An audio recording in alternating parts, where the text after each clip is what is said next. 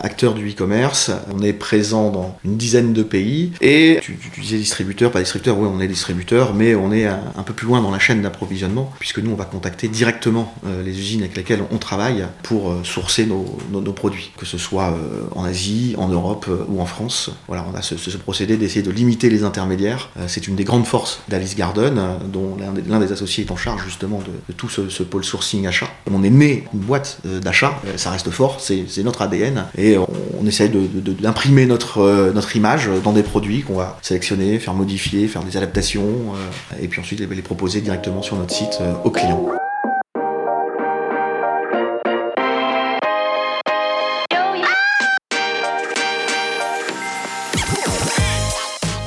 Bonjour et bienvenue parmi les Digital Doers, votre podcast source d'inspiration pour les acteurs de l'innovation. Ce programme est coproduit avec Comme Exposium pour l'événement incontournable qu'est le One-to-One Retail E-Commerce de Monaco.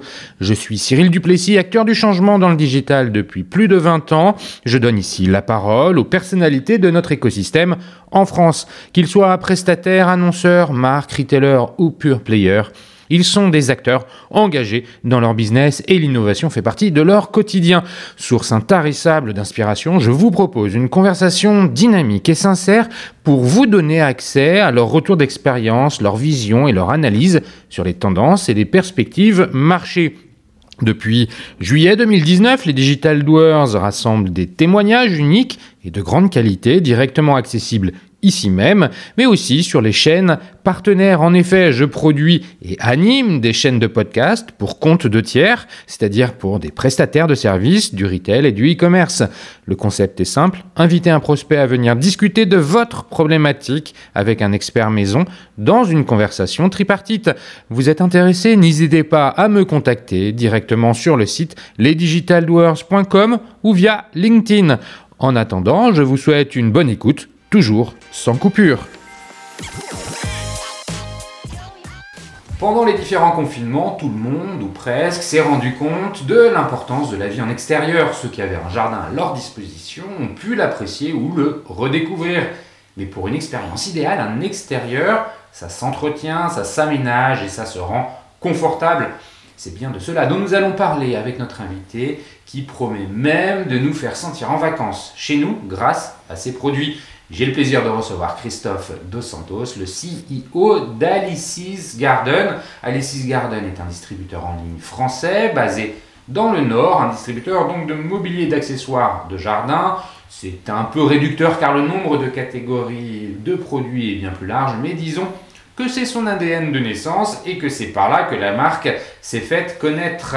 Avec Christophe, nous allons bien sûr nous arrêter sur le marché. Celui-ci a subi tellement de transformations ces dernières années que nous prendrons le temps de bien redéfinir l'offre et la demande et les grandes tendances qui se dessinent. Ensuite, nous irons en détail sur la proposition de valeur d'Alice's Garden. Comment le pure player adresse-t-il son marché? Comment s'est-il développé en France et à l'international?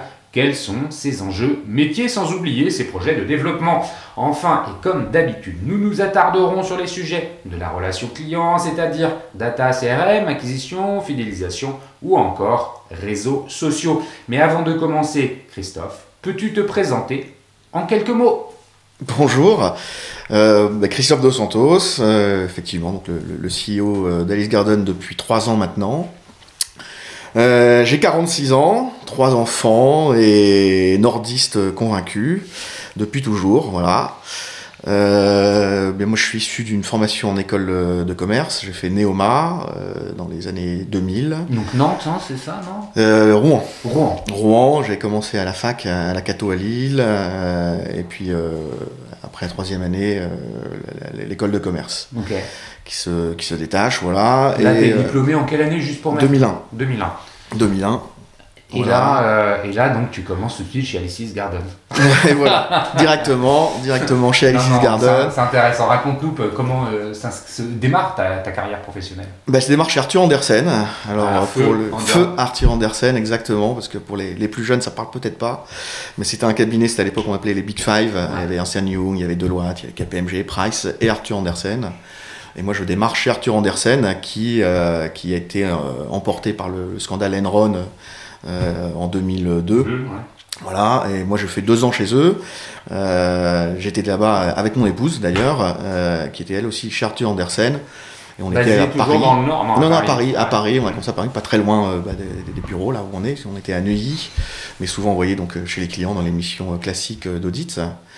Et voilà. Et donc je commence ma carrière finalement dans un monde un peu financier, euh, un grand groupe international, euh, et très très loin de ce qui va m'amener chez Alice Garden aujourd'hui. Mais, euh, mais le, le, le, le, sujet en tout cas est cohérent puisque je me cherchais, je sortais d'école de commerce. les chiffres, c'est plutôt quelque chose qui résonnait positivement en moi et sans trop de réflexion approfondie. Là, tu rentres dans l'audit, ouais. ça. Combien de temps tu restes Je fais deux saisons chez eux. Euh, je fais deux saisons, mais très vite la vie parisienne euh, et le cabinet audit, je me dis tiens, il y a quelque chose qui qui colle pas complètement. J'avais envie de, de, revenir dans le Nord, dans mon Nord natal. Euh, il y a de ça.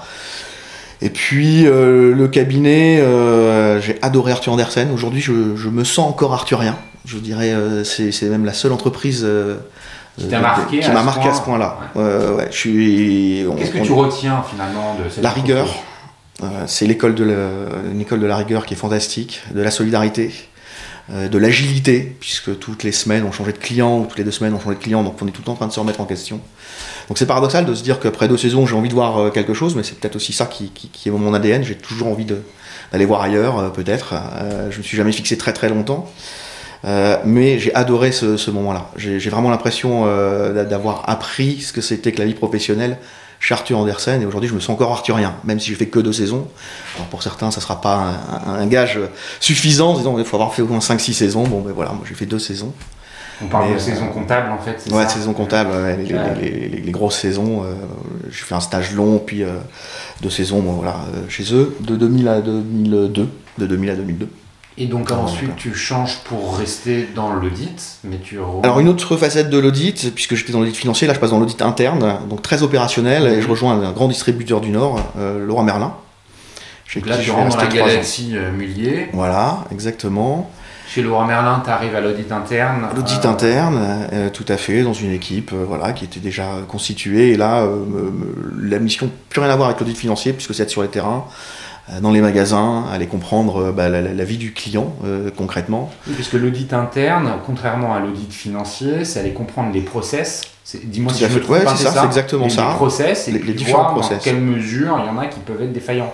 Qui peuvent être défaillants. comment est-ce qu'on fait pour les améliorer alors très souvent on associe l'audit à une sorte de flicage et, bon la, coloration à donner est plutôt inverse, c'est plutôt de se dire comment on fait pour s'améliorer. Est-ce qu'on peut voir des pistes de changement, voilà toujours ça.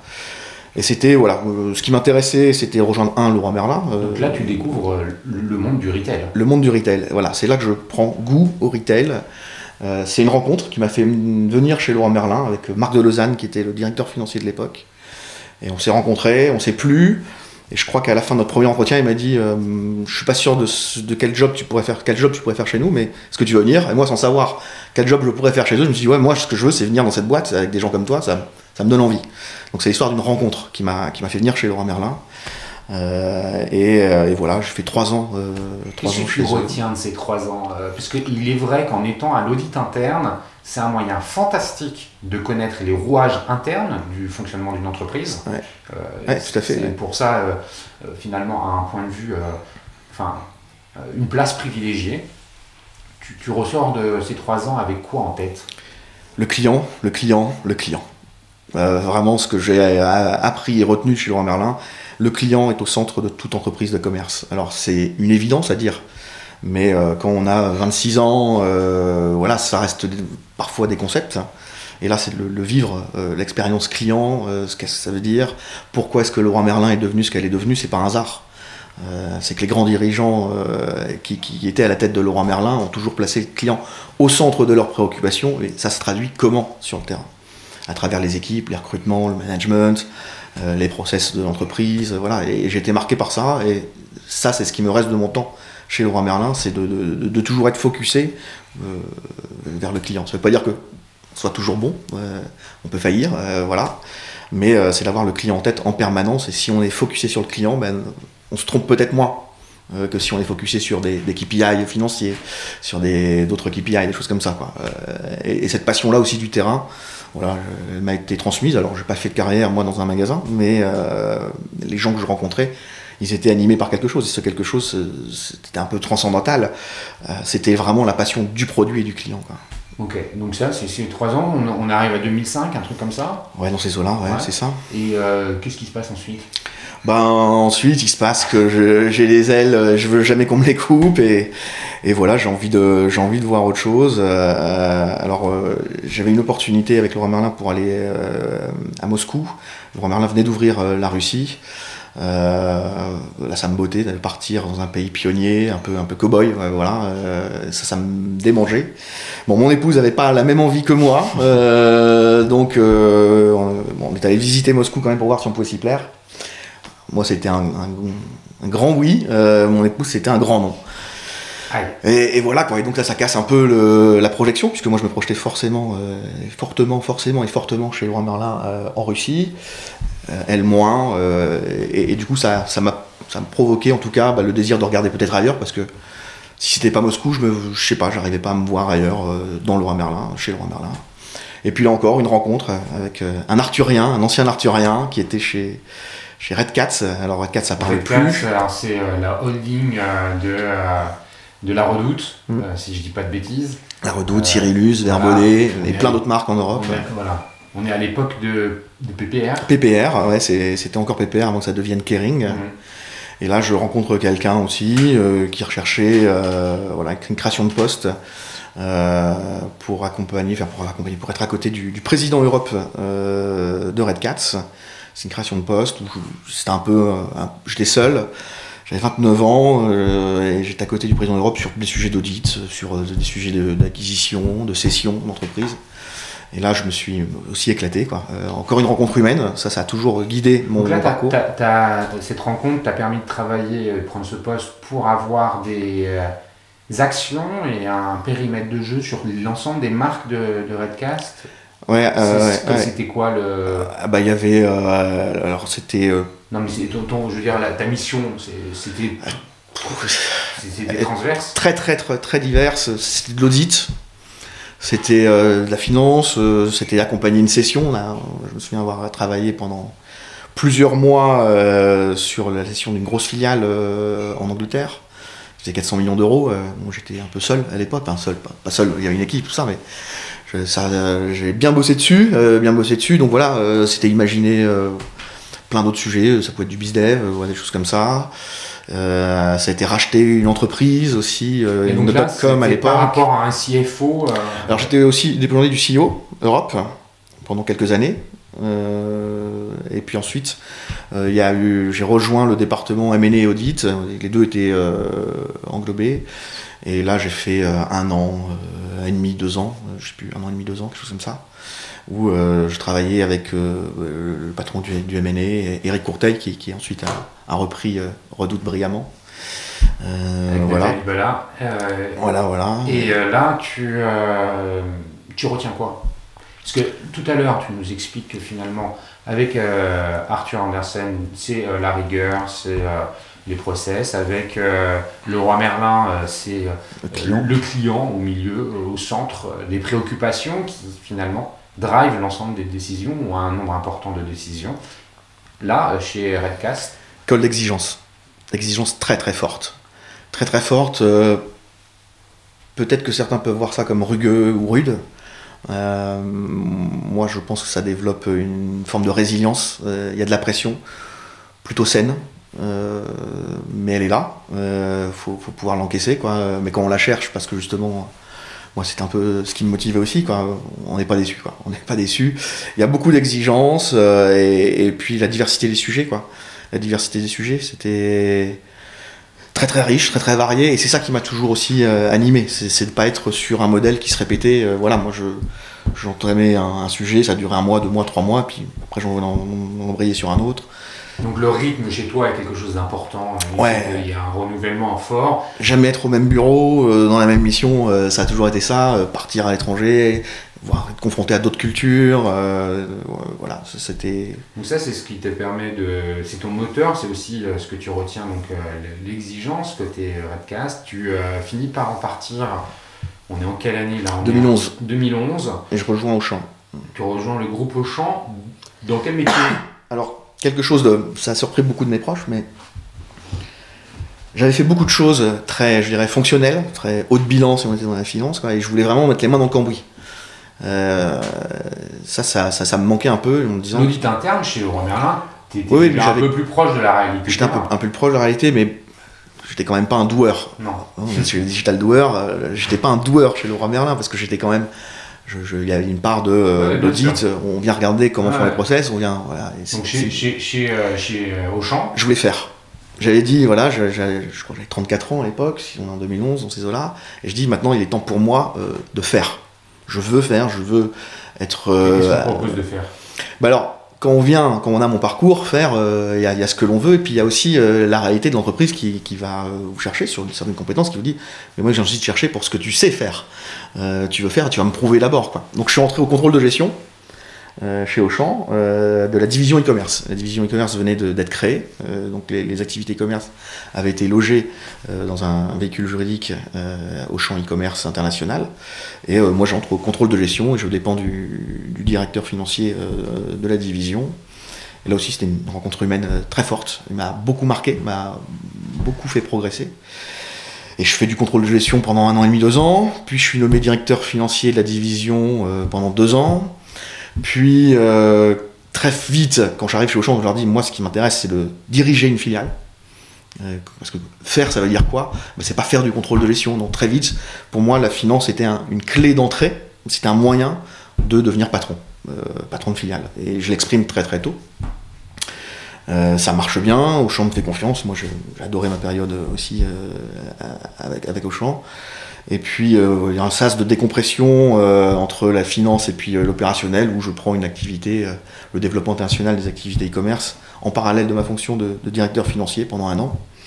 Et puis après, euh, ce- Là, ce- c'est- est-ce qu'on peut comprendre que c'est un peu pour te mettre le pied à l'étrier? Ouais, il y a un peu de ça. Un peu de ça? Ouais, il y a un peu de ça, c'est de se dire, bon, le petit jeune, là, parce que j'ai 37 ans, euh, c'est bien, il, il en veut peut-être, mais il faut aussi que ça délivre, quoi. Et Est-ce qu'il peut délivrer Il- Dans les aspects financiers, ok.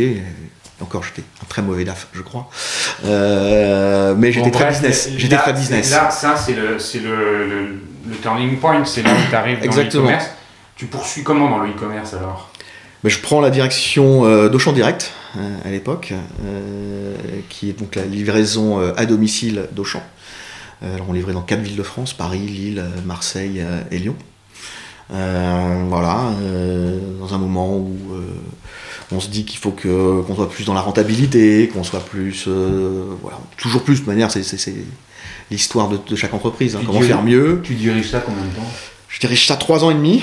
Trois ans et demi. Qu'est-ce qui est le plus dur dans, dans ce- Parce que pourquoi je, je te pose tout de suite la question de ce qui est le plus dur Parce qu'on est dans la livraison de produits alimentaires, qui est peut-être une des euh, facettes les plus euh, rugueuses de, Très rugueuse. de, de la Ouais, livraison. Très, très, très rugueuse. Bah, D'abord, ce qui était dur, c'est de passer de DIRFI à DG. quoi. Euh, patron, patron, euh, on n'est pas préparé. Quoi. On a beau avoir de- un peu d'expérience, etc. Là, il y a, d'un coup, on prend des responsabilités qui sont transverses. Euh, donc ça, il y, a- un vrai gap. Moi, il m'a fallu un peu de temps. Euh, Il y a la tête qui gonfle un peu, puis qui se confronte aux réalités, donc ça dégonfle très très vite. Euh, et les réalités qui sont rugueuses, bah, c'est être confronté à un monde logistique, de logistique, être confronté à un monde du transport, être confronté à un monde du marketing digital aussi, qui est un monde assez difficile. Hein. On a tous envie de donner notre âme à Google hein, pour avoir du chiffre d'affaires, mais on se rend vite compte que c'est corps et âme qu'on est dépendant de Google. Euh, donc voilà, c'est plein de facettes euh, là que je viens euh, Appréhender de façon euh, directe. Ouais, ouais, c'est très concret, quoi, voilà, et, et voilà.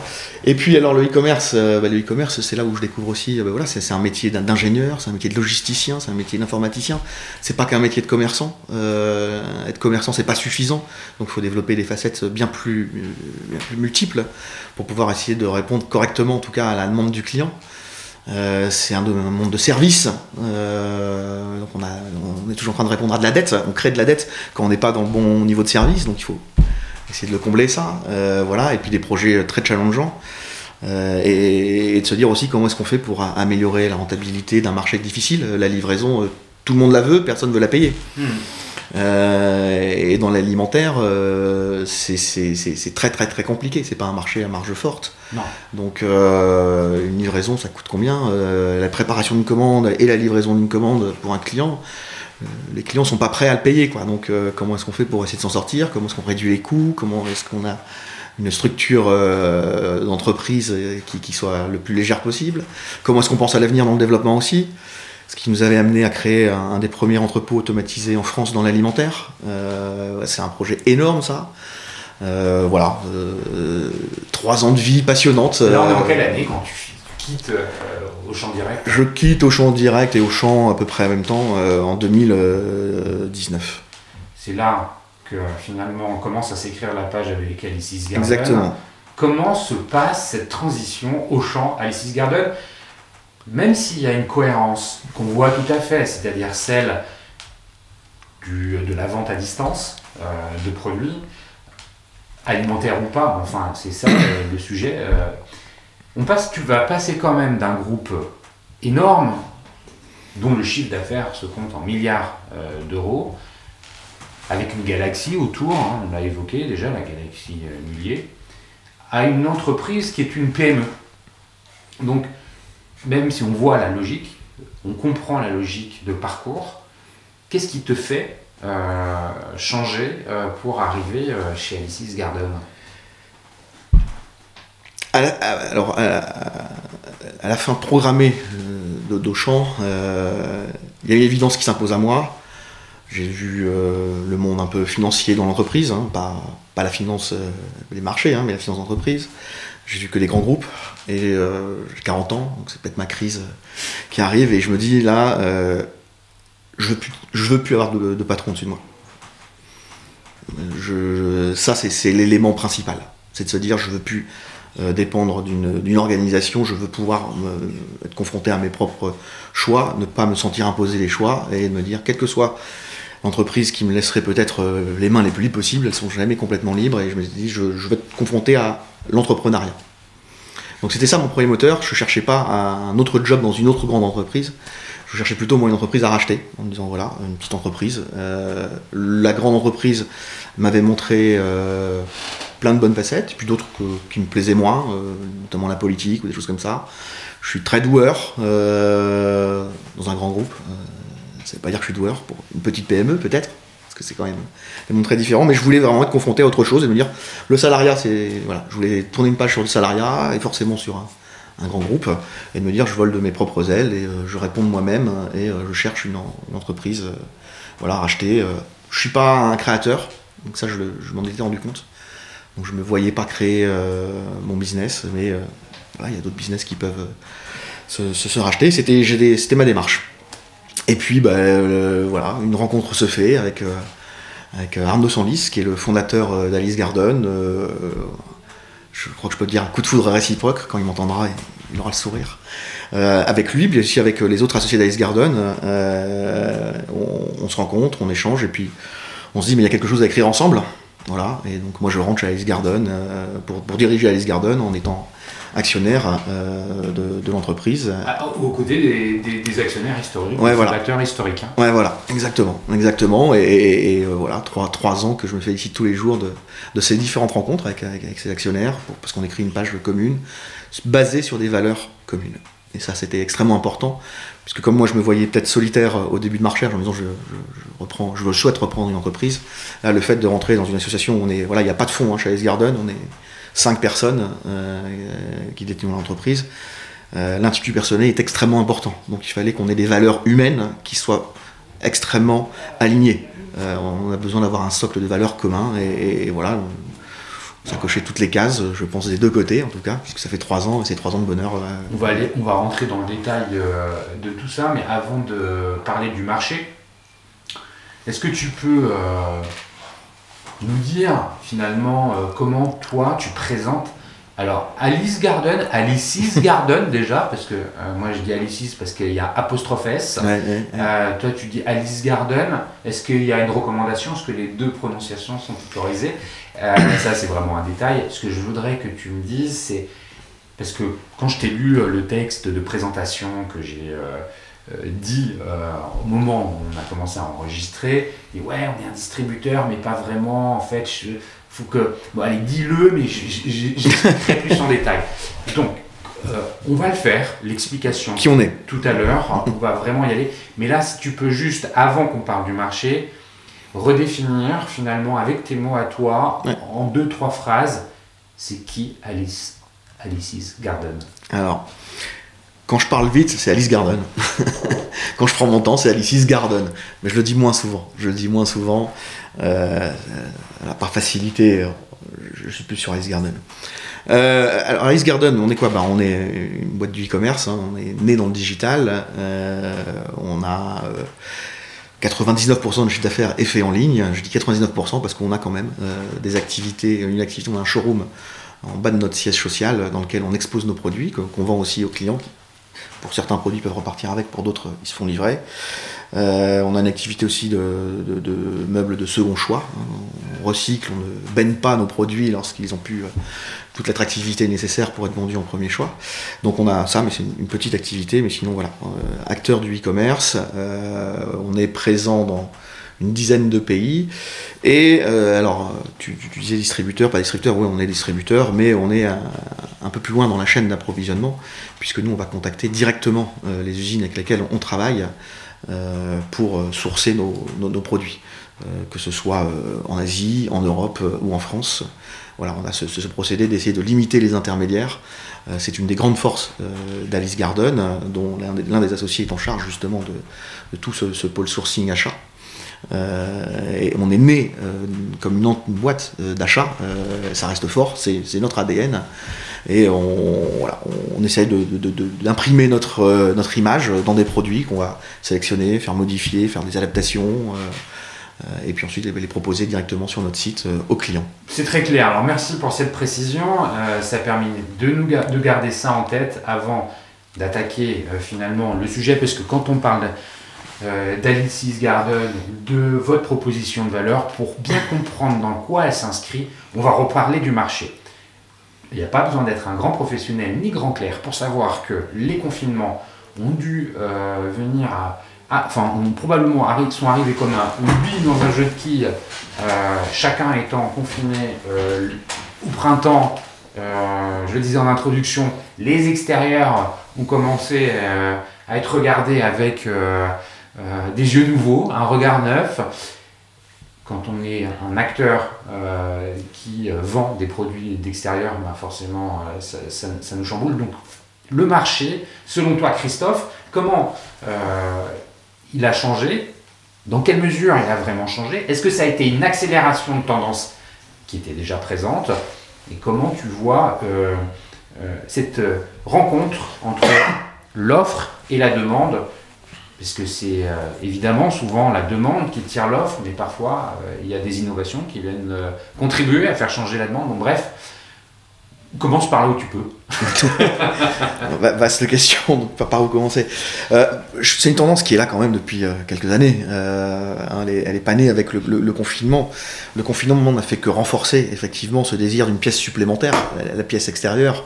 Euh, quand on était tous chez nous à pas pouvoir sortir, et ceux qui avaient la chance, je dis bien ceux qui avaient la chance d'avoir un extérieur, disaient, euh, surtout s'ils sont en famille, comment est-ce que je peux en profiter au maximum de la meilleure manière? Et, forcément, ça, a accru la désirabilité de tout ce qui pouvait être matériel d'équipement sur l'outdoor, hein, que ce soit des, transats, des salons de jardin, des trampolines pour les enfants, des, des- portiques, des choses comme ça.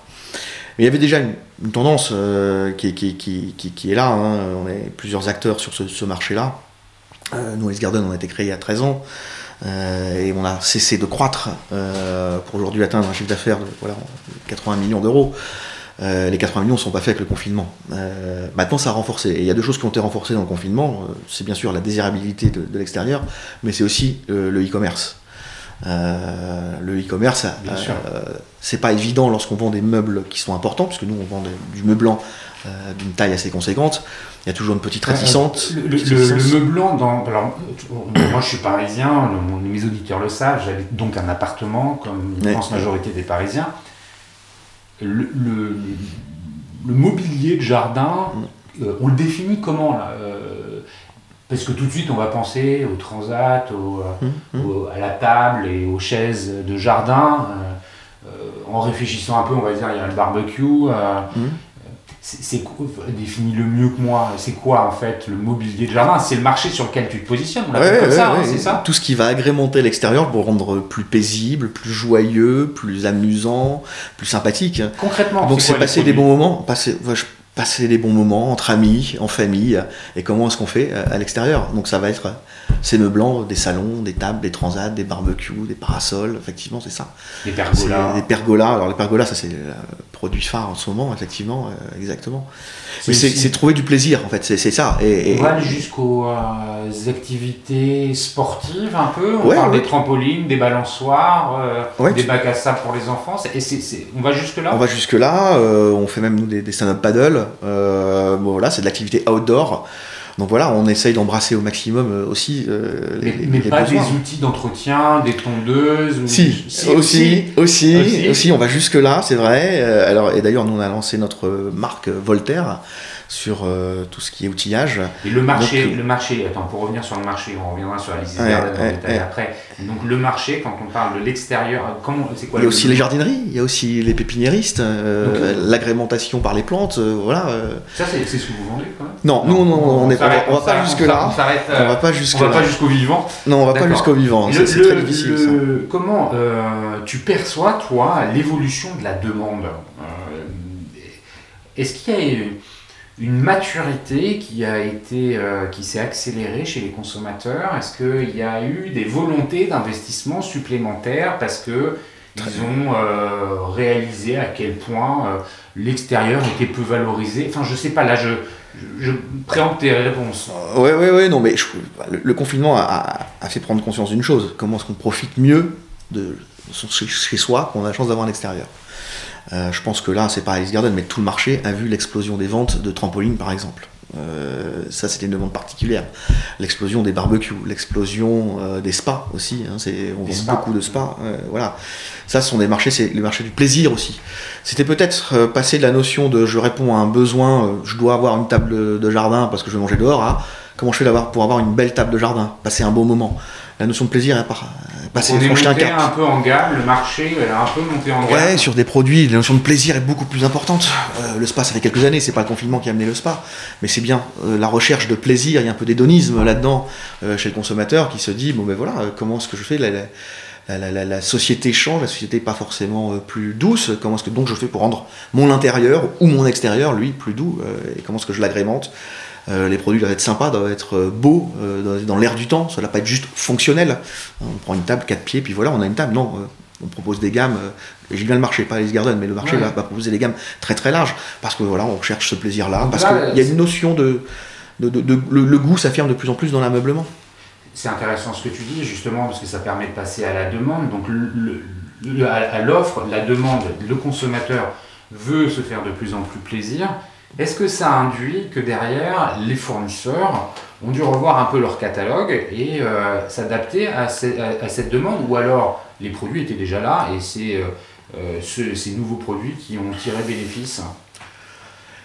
Bien sûr, les, fournisseurs s'adaptent, les fournisseurs s'adaptent, mais on n'est pas passé de l'âge préhistorique du design à quelque chose de très pointu. Ça a toujours existé, c'était peut-être un peu moins mass market, on va dire. C'était peut-être un peu moins mass market.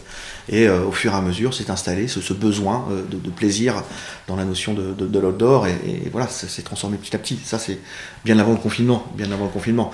Ça s'accentue. Ça s'accentue de plus en plus. Euh, on voit ça. C'est c'est voilà, c'est un peu comme le, le, le, textile, hein, le besoin textile, hein, la mode, voilà. Bah, L'indoor, l'outdoor passe par là, mais ça fait déjà des années, c'est pas, pas nouveau. Quoi. bien sûr. Mais ça s'accélère. Ça s'accélère. Le, le, marché aujourd'hui, en 2022, là on finit, on, est, on enregistre le 30 novembre. Euh, il est à quel niveau euh, par rapport à 2019 Est-ce qu'il a il a progressé Est-ce qu'il y a eu un effet bon en avant et puis là on, est on, réatterrit sur finalement des niveaux plus cohérents par rapport à une croissance qu'il y avait avant C'est quoi le, marché hein sans, parler forcément d'Alice's Garden. Ouais, sans parler d'Alice's Garden, mais je pense que déjà il y a le marché e-commerce peut-être et le, marché retail qui peuvent avoir des, des logiques peut-être différentes. Et je ne parlerai pas pour le retail que je connais peu. Euh, ce qui est sûr, c'est qu'on a vu euh, un mouvement de balancier s'opérer dans un sens très fort pendant le confinement, avec une attractivité forte, notamment des e-commerçants, puisque les magasins étaient fermés. Donc on a eu une accélération sur le e-commerce. Euh, après, il fallait encore avoir la marchandise pour pouvoir y répondre.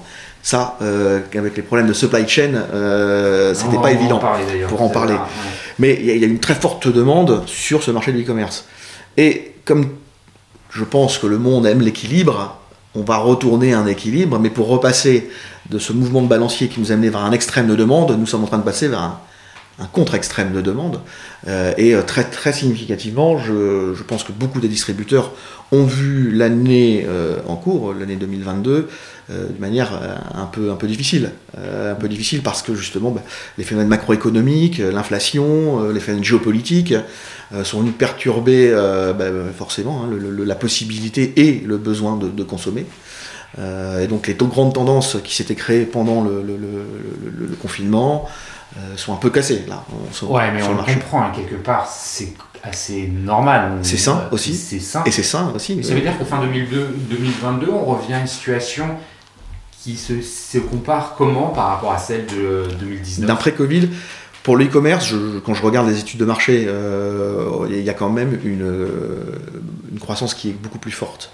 Hein, euh, si on prend le chiffre de 2019 versus 2022, il y a une croissance, une croissance qui s'est faite. Euh, je pense qu'il y a une réassurance. Il y a un acquis quand même. Il y a un acquis. je pense que ouais, voilà, les, les, e-commerçants ont réassuré peut-être sur leur manière euh, de, répondre à un besoin client par, tant par le produit que la qualité du produit ou la livraison. Et ça a créé, ça a instauré en tout cas un changement de comportement de consommation qui s'est un peu déplacé. Après, le marché du e-commerce, c'est quand même un petit marché comparé au marché du retail dans ces, dans ces mondes-là. J'en ai aucune idée. J'en ai vraiment aucune idée. Euh, et, je vous dis, on en a aucune idée parce que quand on a accès à certaines études, euh, on voit de tout, et puis de quoi on parle, c'est très difficile de se dire c'est quoi le outdoor, est-ce qu'on met dedans les pépiniéristes, voilà, quand on les retire, ça fait quoi exactement? C'est assez difficile, donc j'ai arrêté d'essayer de me chercher une conviction et de me faire une conviction. Euh, J'essaye de répondre au maximum à nos clients et de toucher le maximum de clients, euh, mais on sait que voilà, on est quand même une certaine forme de maturité sur l'e-commerce, dans les, les, chez les commerçants. Mais euh, la taille du marché, je ne peux pas répondre à ça. Le, euh, en revanche, ça va faire une bonne transition pour euh, venir en détail sur la proposition de valeur d'Alice's Garden. Tu le disais tout à l'heure, vous avez une présence internationale sur les marchés forts en Europe. Tu vas nous les relister. Est-ce que les tendances que tu viens de nous décrire de marché, elles sont observées au travers du prisme hein, d'Alice's Garden de la même façon dans les autres pays? Oui, et on voit très nettement qu'il y a un amortisseur social en France qui est fort, car la France souffre moins, en tout cas chez nous, euh, que les autres pays. Euh, et quand on lit ça, par exemple, avec l'inflation ou le coût énergétique, hein, qui, vient vraiment euh, peser dans la, consommation des, ménages, par exemple, l'Angleterre n'a pas du tout le même comportement. la cassure était très fort. Les, pays, avant que... Alors, Alice Garden, nous, on est en Belgique, aux Pays-Bas, un petit peu en Allemagne, on s'est lancé il y a deux ans en Espagne, en Italie, au Portugal euh, et en Angleterre. Et donc tu dis qu'en Angleterre, là, vous... Euh, oui, il y a une très forte cassure, euh, il y a une très forte cassure de la demande. L'impact inflationniste a, vraiment contraint la consommation. Et puis il y a une récession forte. Et une récession forte, voilà. la France, je vous dirais, est peut-être le pays qui, qui grâce à l'amortisseur social, bah, ça ici, mais je me dis ça, ça a eu un impact. on voit une cassure par rapport à 2021, pas par rapport à 2019. Euh, au contraire, mais par rapport à 2021, oui, il y, a eu une cassure de consommation. Euh, il a fallu être très très agressif euh, sur les marges. C'est une année vraiment de, bataille. Les pays du Sud, hein, tu parlais de l'Espagne, de l'Italie, du Portugal, là, par rapport au UK, ils sont peut-être dans une situation, de, alors on est en, décroissance, mais moins, moins fort. voilà, mais, mais c'est en décroissance par rapport à 2021, hein, où voilà, c'était une, année euh, de très forte demande, perturbée fortement par la, supply. Donc on n'a pas pu répondre à toute la demande. Mais on voit bien qu'il n'y a pas ça. Et puis il y a une tension forte euh, sur la concurrence aussi, sur notre marché. Donc là, je ne parle pas d'Alice Garden, on, voit bien c'est la bataille des prix. les tensions mondiales de la supply chain ont, ont, eu un coût euh, l'inflation, elle est là aussi parce que voilà, les matières premières, le transport a explosé et que bah, les distributeurs, les fabricants, euh, d'un moment, euh, doivent aussi pouvoir vivre et donc répercutent une partie de, de, ces augmentations. Et à un moment, le client dit, stop, quoi. il fera des arbitrages. Tu peux nous donner des, des, des, ordres de grandeur C'est quoi l'augmentation des coûts sur la supply que vous avez observé Parce que les coûts, parlais tout à l'heure de, l'énergie hein, et de l'inflation, de, l'énergie. C'est euh, tout ça très lié en France et dans le reste du monde. Mm, mm. Euh, les usines qui fabriquent les meubles que vous vendez euh, ont augmenté de façon significative le coût de leurs produits et puis ensuite le transport lui aussi de, de ce que je voudrais en fait c'est entendre nous expliquer pour qu'on se saisisse bien des enjeux qui, auxquels vous êtes confrontés, tu vois. Euh. on a eu deux années de confinement. Pardon. La première année, tout le monde était pris de court, c'était imprévisible. Bien sûr. Donc, euh, rush sur les stocks. Euh, et je crois que beaucoup de, de, mes confrères, comme moi, on n'a pas pu servir par la simple disponibilité les, la demande client. Du coup, sur l'année d'après, on prévoit des augmentations de commandes en quantité, pour pouvoir répondre à cette demande.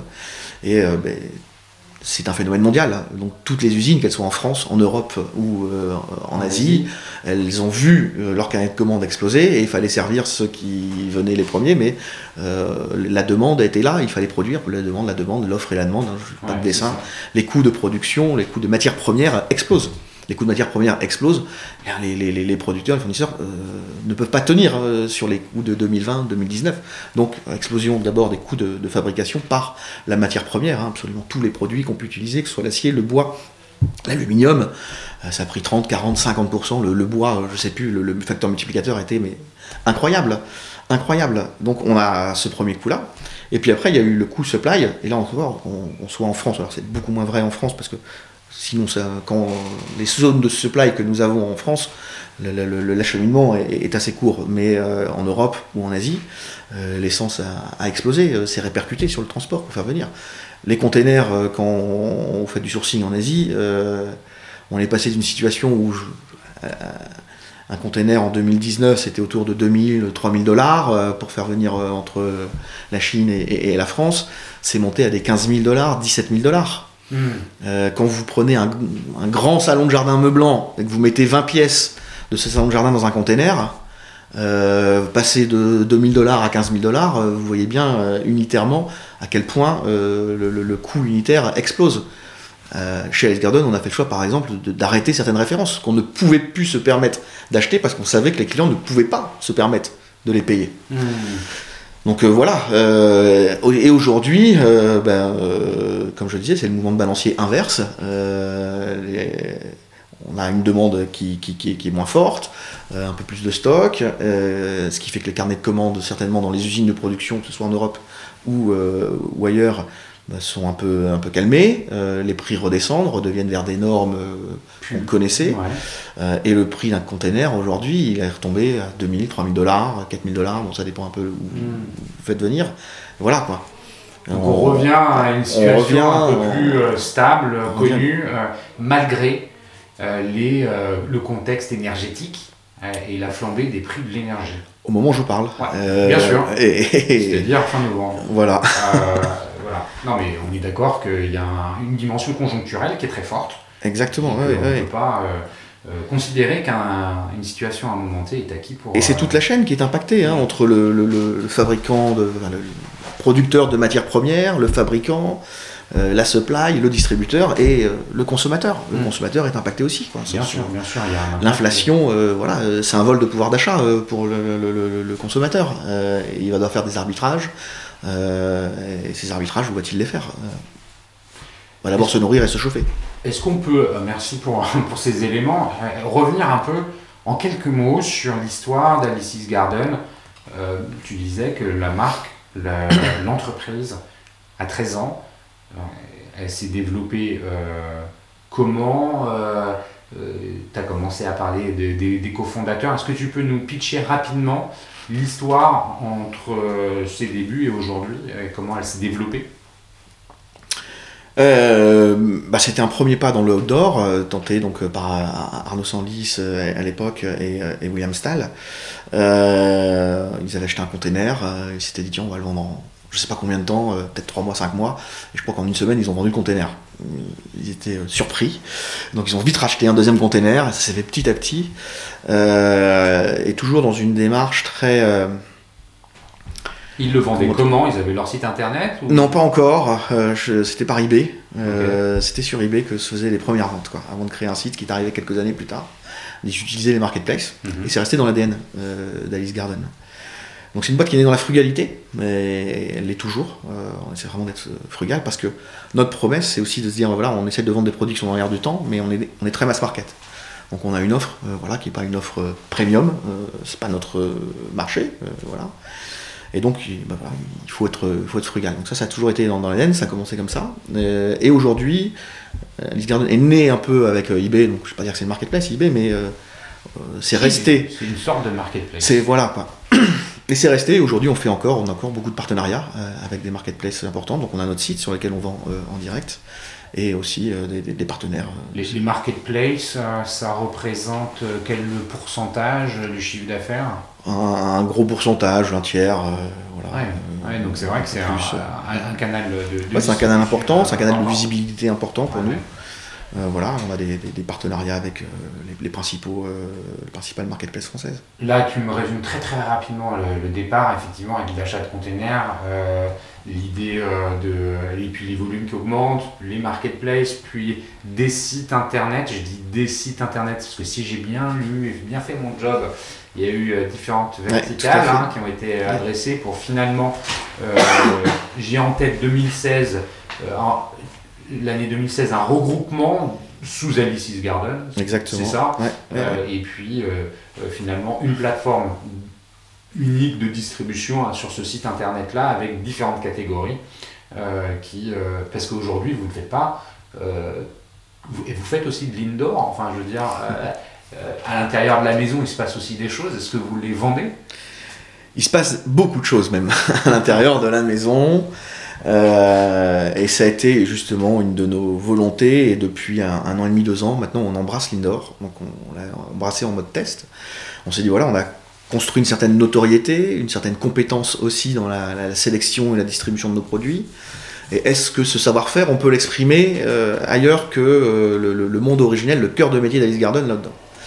On s'est posé cette question-là, et donc voilà, il y a un an et demi, deux ans, on a, euh, en plein confinement, euh, sélectionné euh, voilà, des, produits, des fournisseurs pour lesquels on, se disait il y a peut-être une réponse aux, besoins clients. Donc là, depuis deux ans. voilà, c'est un test. c'est plus un test aujourd'hui. C'est ça. C'est un. C'est validé. C'est validé.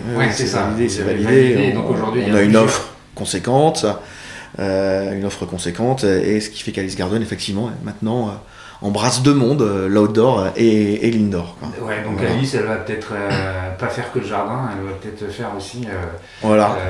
la maison. tu parlais tout à l'heure de la supply et à quel point c'est important, les, les coûts qui sont à, maîtriser. Pour aller au bout de la supply, il y a, on a parlé du sourcing hein, beaucoup, il y a l'autre partie, euh, une fois que la vente est réalisée, elle se continue, euh, l'histoire de la supply. Elle commence. la, vente, la vente commence à ce moment-là presque. Ouais, ben, elle, commence sur les enjeux euh, commerciaux, elle se poursuit parce que les, comment dire, les, les produits sont arrivés, enfin il y a eu le sourcing, tu vois ce que je veux dire On passe côté relation client. Mm c'est un de vos métiers quelque part, ça. Ah, et là, vous êtes dans du hors-gabarit. On n'utilise pas une messagerie express pour mm-hmm. livrer un salon de jardin, ou un spa, ou un. ah oui, oui, oui, euh, comment comment c'est appréhendé chez vous? C'est pour être issu euh, aussi de, de ce euh, comment dire de, de ce monde-là. Je mesure à quel point c'est pour un e-commerçant comme vous un enjeu de réputation hyper fort, de réassurance. Tu parlais, t'en parlais tout à l'heure. Tout à fait. Euh, comment vous avez euh, appréhendé ces sujets-là? C'est, il y, a, il y a deux, je je vais faire deux, deux- deux réponses parce qu'il y a le transport et ensuite, le- je dirais, euh, le, le service client. Et, Exactement. et le, le transport euh, des, des produits euh, massifs, des produits imposants, ce qu'on appelle les, les gros produits, enfin voilà, mais péjorative, c'est pas évident. Ça fait pas le bonheur de tous les transporteurs non plus, euh, et on l'imagine bien, on, on le sait. Donc d'abord, c'est la sélection des, des bons transporteurs avec lesquels on travaille, parce qu'on n'a pas notre flotte interne, on n'a pas internalisé cette compétence-là. On, on en serait incapable, d'abord parce qu'on une Vous avez un entrepôt?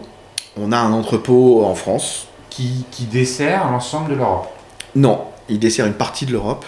Euh, on a d'autres entrepôts euh, sud-Europe euh, et un entrepôt en Angleterre. D'accord. Voilà. Euh, et donc le, le- le transport, c'est clé chez nous. Donc c'est d'abord la sélection de partenaires euh, qui sont fiables.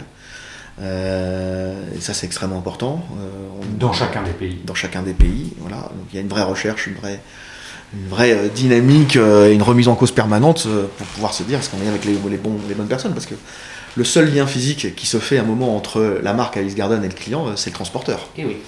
Hein, c'est lui qui est le dernier maillon de la chaîne de contact euh, avant le prochain qui soit le service client, mais qui lui aussi sera à distance.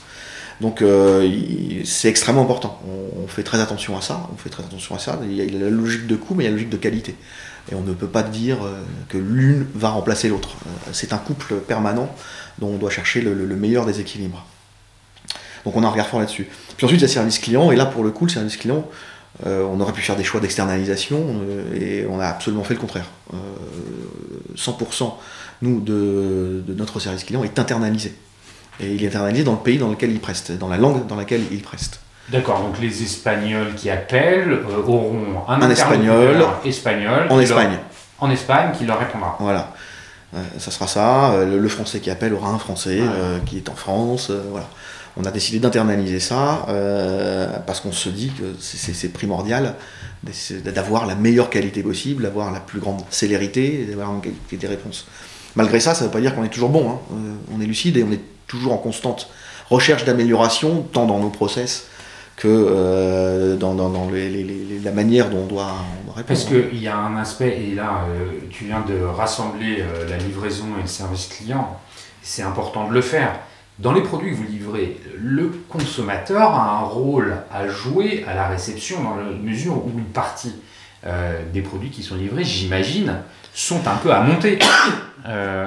Donc il doit faire les choses. Il doit, ouais, ouais, ouais. Non mais euh, voilà, euh, c'est enfin pas propre à Alice's Garden, c'est l'ensemble du marché qui fonctionne comme ça.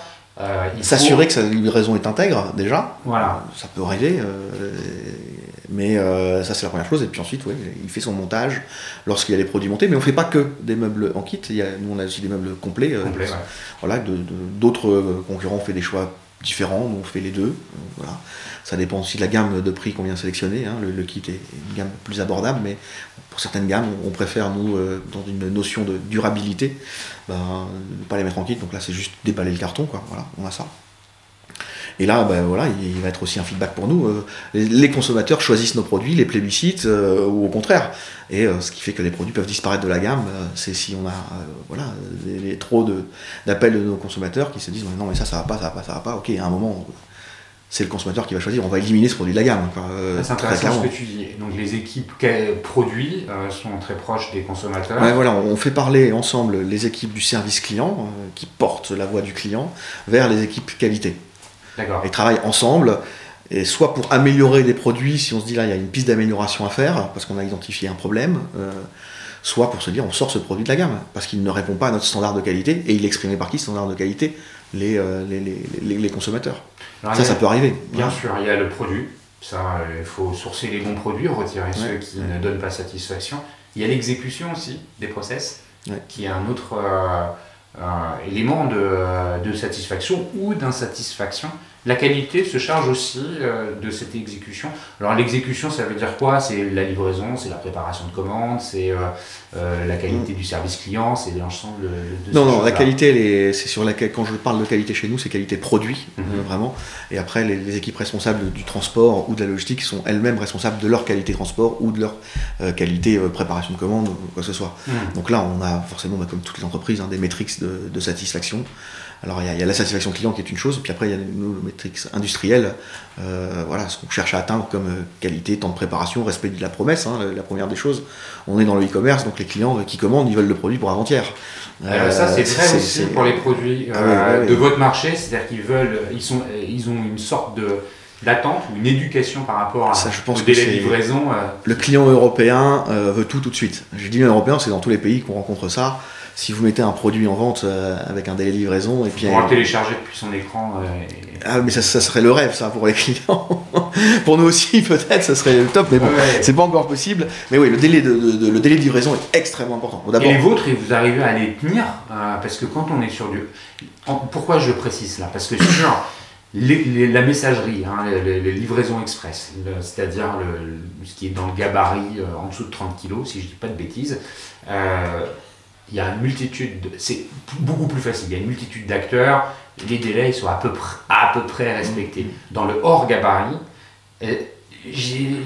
Je sais pas pourquoi, en C'est vrai, un- un a priori, mais c'est- pourtant, non. c'est plus compliqué de respecter les délais. Non. Je me trompe? Ouais, ouais, ouais, vraiment, on a une promesse, en tout cas un respect de la promesse client euh, qui est euh, équivalent à... Parce qu'on fait aussi de la, de la messagerie, hein, on a Oui, bien sûr, parce qu'il y a un certain nombre de produits. Ouais, voilà, et on peut pas... euh, on a des délais qui sont plus longs, euh, certes, mais le respect de la promesse, euh, Et, et, et, et- bien là, euh, tu parlais tout à l'heure, euh, et pour faire le lien avec ça, je vais évoquer les retours. Tout à l'heure, tu parlais de la de, la seconde vie. Attends, je sais pas. La seconde vie, ouais. La ouais, seconde vie des produits, hein, c'est ouais, ça. ouais, ouais, bien sûr. Est-ce que donc ça veut dire qu'il y a des retours, hein, la reverse logistique, c'est quand même un, un sujet hyper important, surtout sur du hors gabarit. Ouais. Euh, comment on fait le pick-up à domicile? Est-ce qu'on le fait à domicile? Comme- Donc ce, ce sujet-là, je suis désolé d'être un peu trivial, mais tu vois, c'est quand même des vrais sujets euh, qui euh, animent la relation avec vos clients, et on en parlera après justement cette relation client. Et, et- et- et puis cette seconde vie, comment vous, comment vous l'animez? Alors déjà, pour ne pas subir la seconde vie, je pense qu'il faut être bon dans la première vie. Pour être bon dans la première vie, c'est-à-dire qu'il ne faut pas mentir. Il faut être faire. Voilà. Faire, ça veut dire quoi? Euh, C'est faire sur le prix et sur le descriptif du produit. Euh, essayer de donner dans notre fiche produit le maximum de détails techniques et aussi le maximum de détails inspirationnels, hein, ce qu'on ne peut pas mesurer techniquement, au client pour qu'il puisse se projeter. Si déjà, quand le client reçoit un produit euh, et qu'esthétiquement ça lui correspond à ce qu'il avait en tête, parce qu'il l'a vu sur notre site des images, des images trafiquées sur Photoshop pour rendre un produit plus beau qu'il ne l'est, on est sûr de générer du retour. Donc nous, on, on- bien sûr qu'on veut embellir notre produit, mais on ne veut pas le travestir. Ça, c'est la première des choses. La deuxième des choses, c'est de donner les bonnes descriptions techniques. Et ensuite, d'avoir le bon positionnement prix aussi, parce que le client a toujours une notion de ce rapport qualité-prix. Si on lui vend un produit à un prix déraisonnable et il reçoit quelque chose de qualité très, très, très moyenne, il n'aura pas envie de le garder. Mhm. Donc il faut avoir, faut pour gérer la seconde vie, il faut déjà bien gérer la, la- la- la vente être quelqu'un, un acteur qui soit faire. hein, voilà.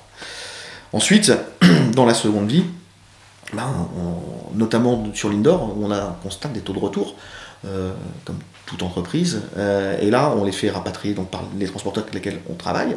On- le client nous, nous contacte, nous on a un retour, et voilà, il n'y a pas de problème, on le revient. Et là, on a une équipe qui est dédiée et qui va. Le retour, je suis désolé Ouais. de te couper, je vais vais trop être très vite. concret. Euh, prenons un. Parlais tout à l'heure d'un, d'un trampoline.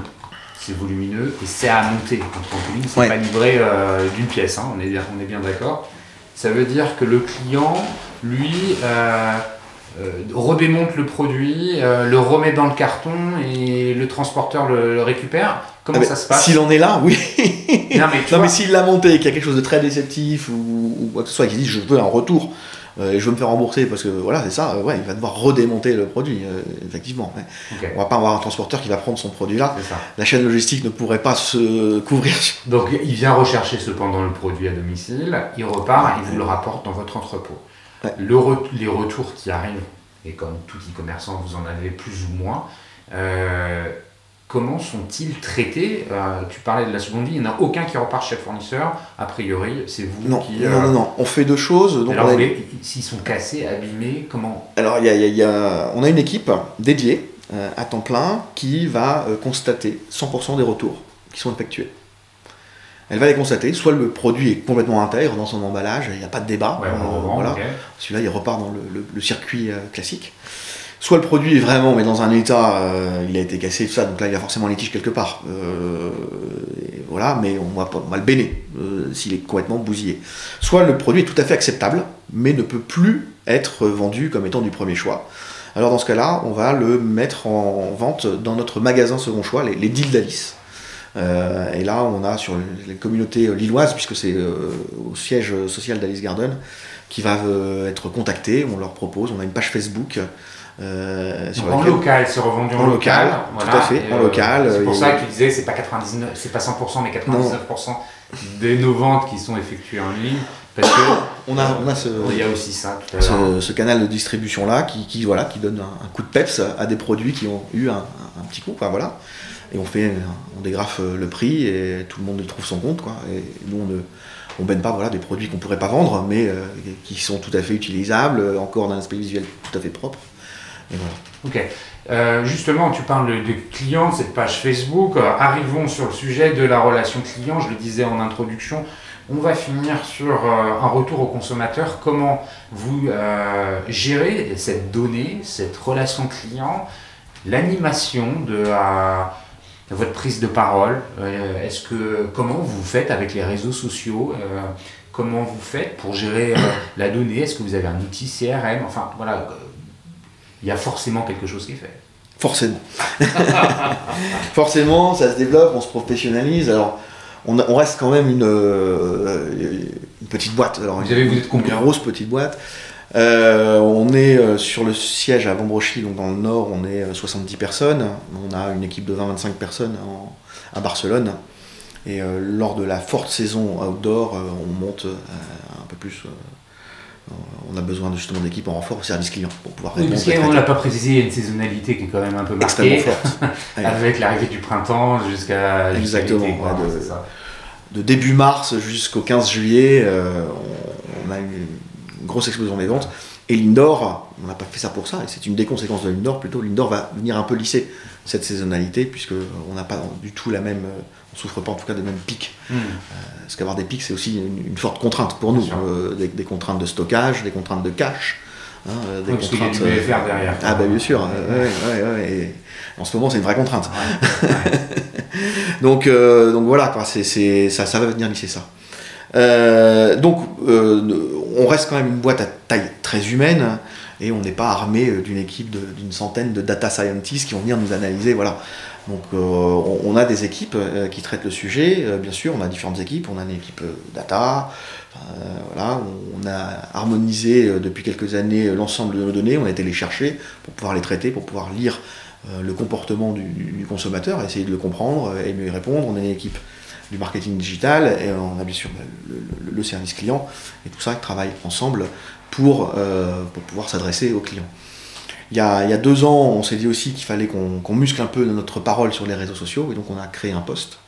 Euh, justement avec un, un manager sur, sur ce sujet-là. Ça m'intéresse. Euh, Là-dessus, il euh, y a une, un objectif de développement de la marque, il y a un objectif de recrutement, slash d'acquisition, les deux mélangés, c'est quoi en fait l'objectif d'Alice's Garden sur les réseaux sociaux? Ben, C'est se faire connaître, euh, comme tout le monde, mais il faut bien comprendre, le marché de, l'indoor ou de l'outdoor, c'est pas le marché de l'alimentaire. Le marché de l'alimentaire, il y a un fort repeat. Toutes les semaines, on se nourrit, ou tous les deux jours, ou tous les 15 jours, peu importe. nous, une fois qu'on a vendu une table de jardin, normalement, on va souhaiter qu'on euh, ne va pas la changer dans un an. Euh, et c'est pas du tout ce que nous on demandons comme qualité de produit. Donc on a forcément une contrainte forte, c'est le, créer du repeat. Et pour ça, c'est créer bah voilà, la, désirabilité de nos produits en démultipliant peut-être les gammes, euh, c'est ça. Mais quoi qu'il en soit, on va pas être avec une commande par mois ou quoi que ce soit. Donc on est euh, constamment euh, dans la recherche de, du faire savoir, faire savoir d'Alice Garden et du savoir-faire d'Alice Garden, mais faire savoir que Alice Garden existe. Parce qu'on n'est pas incarné à travers une chaîne retail, on est présent que sur Internet. Comment est-ce qu'on fait pour pas être dépendant? Ben, d'un investissement Google Comment est-ce qu'on fait pour euh, être reconnu, pour être visible pour ce que l'on est. Donc pour ça, on a bien sûr des outils CRM, on a une équipe qui travaille le CRM, on travaille le SEA, on travaille le SEO, et on essaye d'être pointu le plus possible avec notre base client pour la dynamiser, la faire vivre, sans l'étouffer non plus. Hein. On va pas faire une Ouais. communication par jour, euh, ça c'est pas, voilà, pas ce qu'on fait. Euh, ça va être cibler certains messages, ça va être euh, donner des, des- des conseils, euh, ça va être créer vraiment euh, du contenu. Euh, Lorsqu'on sait qu'il y a un avis de tempête sur une région, par exemple, euh, ben, on a appris ça, c'est que très souvent on a vu à la suite des avis de tempête que les clients qui avaient les trampolines nous appelaient parce que le trampoline s'était envolé.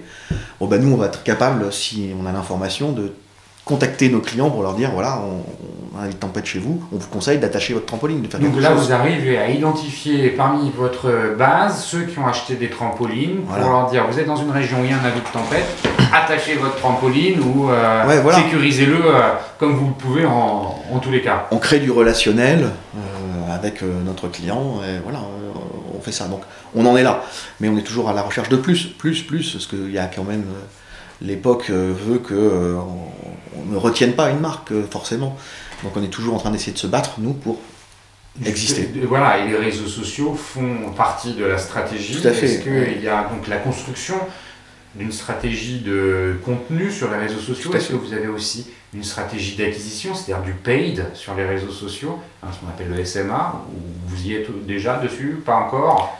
Euh, peu on va dire peu. On, est- on a une vraie stratégie de contenu euh, Mhm. sur les réseaux sociaux sur Instagram on a une belle communauté alors qu'on cherche toujours à faire grandir qualitativement j'entends hein, Mhm. acquérir un, un- un abonné pour un abonné, mais dans lequel on n'entretient pas une relation, ça, ça- ça a peu de sens. Donc il faut une, une, euh, une relation qualitative. Ça, c'est une vraie stratégie ouais, qui a été développée euh, maintenant depuis, euh, depuis deux ans de manière un peu plus forte, et, et on va continuer dans ce sens-là. Dans tous les pays c'est. Principalement sur la France, parce que justement c'est là où on a le plus de ressources. Ouais, bien sûr. Ça ne veut pas dire qu'on n'est pas présent, mais on est moins présent. Euh, après, c'est c'est aussi les tailles des pays qui doivent nous permettre de faire ces investissements-là, et c'est aussi des investissements humains pour pouvoir se les permettre. Comme je Mhm. parlais de frugalité tout à l'heure, Ouais. Bon, voilà, on fait les choses, mais on essaye de les faire le plus intelligemment possible pour respecter une structure de coût qui nous permet de répercuter le bon prix au client. Mhm. Si on, on devient fat, euh, à un moment, euh, le client devra le payer. Est-ce qu'il acceptera La réponse est non. Donc, Hmm. on a, c'est- mais c'est bien, ça, ça- ça nous permet d'être sain et de ne pas avoir la tête euh, que dans les étoiles, sur Donc, terre et la tête on dans on les n'est pas encore sur le recrutement d'influenceurs. Non, mais on travaille avec des influenceurs. Ouais. Enfin, recrutement, je... enfin, Bah, si, si, si, c'est ça. ce ouais. je Mais des influenceurs, je dirais, à notre niveau. On va pas aller chercher euh, les stars nationales. Non, mais je crois qu'en fait, il ne faut pas euh, se dire que quand on dit influenceur, on, parle, on pense à euh, des stars de. Je crois que la micro-influence euh, est, est véritablement un sujet qui est regardé de plus en plus près par euh, Ouais. les marques et les retailers parce que euh, c'est assez efficace. Et, et- et nous, c'est ce que l'on fait, cette micro-influence, voilà. Et on a euh, tout le temps des partenariats euh, euh, avec des influenceurs. On crée des, voilà, des, des- des choses avec eux, euh, du contenu, pour euh, e- exister et faire savoir. quoi. Écoute, Principalement sur Instagram. Principalement Ouais, sur Instagram. Merci euh, mille fois pour euh, la qualité de cette conversation. Est-ce que tu crois qu'on a oublié de mentionner quelque chose d'important qui te tenait à cœur? Euh, là, comme ça, non. Non, Ah, non, Tu non. sais que ça fait déjà 1h05 qu'on enregistre? C'est ben, c'est formidable. C'est un bon moment. passé, Un ouais, très bon moment. ça, C'était euh, super. Merci franchement parce que euh, c'est un marché qui est, euh, euh, comment dire, connu parce qu'il y a beaucoup d'acteurs. Tu parlais de Leroy Merlin qui est un des, dans le retail, un, un- un acteur important, Important, et un ouais. concurrent aussi en ligne. Et un important partenaire. Et un partenaire pour nous aussi. Un partenaire aussi, bon bah très bien. Euh, là on a bien compris les enjeux euh, qui étaient, euh, qui étaient ceux de ce marché-là, l'outdoor et maintenant un peu l'indoor pour Alice's Garden. Si on veut te contacter, on peut faire comment? C'est via LinkedIn, c'est Ouais, LinkedIn. Ouais, LinkedIn, ouais, c'est voilà, Christophe Dos Santos sur LinkedIn. Si vous, vous avez du mal à le joindre, je pourrais toujours faire l'intermédiaire. Donc vous pouvez aussi euh, me joindre pour euh, faire passer un message euh, à Christophe. Merci à vous tous qui écoutez les Digital Doers. Vous êtes toujours plus nombreux et les messages de soutien me font toujours plaisir. Merci également au One to One Retail e-commerce de Monaco pour le soutien apporté à cet épisode.